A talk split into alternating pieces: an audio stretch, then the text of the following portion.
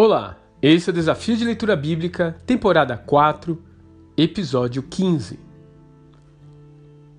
Elias foi enviado por Deus para falar novamente com Acabe, mas ele leva consigo mais do que uma boa nova.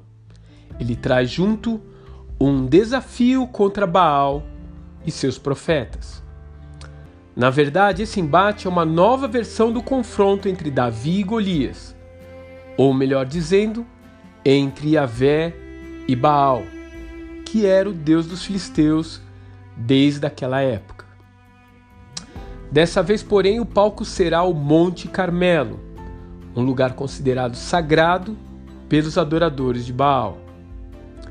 De um lado são 400 profetas de Baal, junto com mais 450 profetas de Azera. Do outro lado, está o sujeito menos popular de Israel, que havia causado uma seca de quase três anos e que não tem nenhum pudor em debochar dos seus oponentes. O que faz esse homem se sentir tão seguro?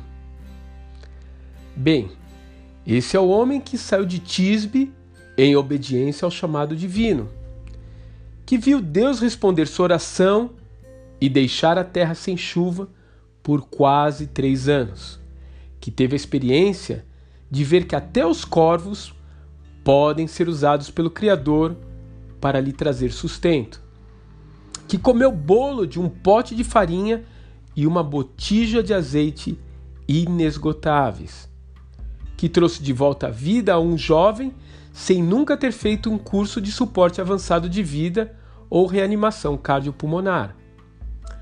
Aquele homem havia sido forjado por Jeová para aquele momento. E isso também ocorre conosco. Ninguém acorda um dia e resolve fazer cair fogo do céu. A performance de Elias foi o resultado de uma vida de intimidade com Deus e de um gradual exercitar-se na fé. Como você lida com as crises em sua vida?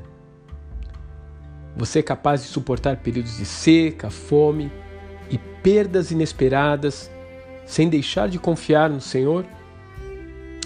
Elias confiou na fidelidade de Deus em todas essas situações. De fato, ele deixou-se ser trabalhado por Yahvé para se tornar um exemplo a ser seguido por todos os que almejam crescer na fé. Que Deus te abençoe e até amanhã.